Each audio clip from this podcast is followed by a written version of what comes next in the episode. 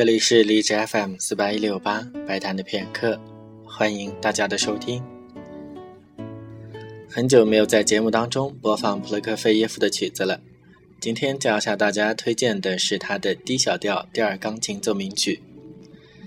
这部作品写作时间是在一九一二年，同他的第四钢琴奏鸣曲、第二钢琴协奏曲一样，都是提前给他在圣彼得堡音乐学院的同学兼密友。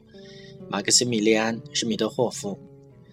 马克西米利安于1913年自杀，而普洛科菲耶夫的第四钢琴奏鸣曲和第二钢琴协奏曲都是在他去世之后献给他的纪念。我非常好奇，这位马克西米利安是什么样的人物，能让普洛科菲耶夫为他一再大书特书？作为早期作品的第二钢琴奏鸣曲，充满着魔幻般的旋律。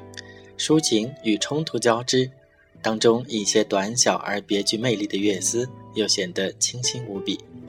下面就请大家一起来听由普洛克菲耶夫所写作的第二钢琴奏鸣曲。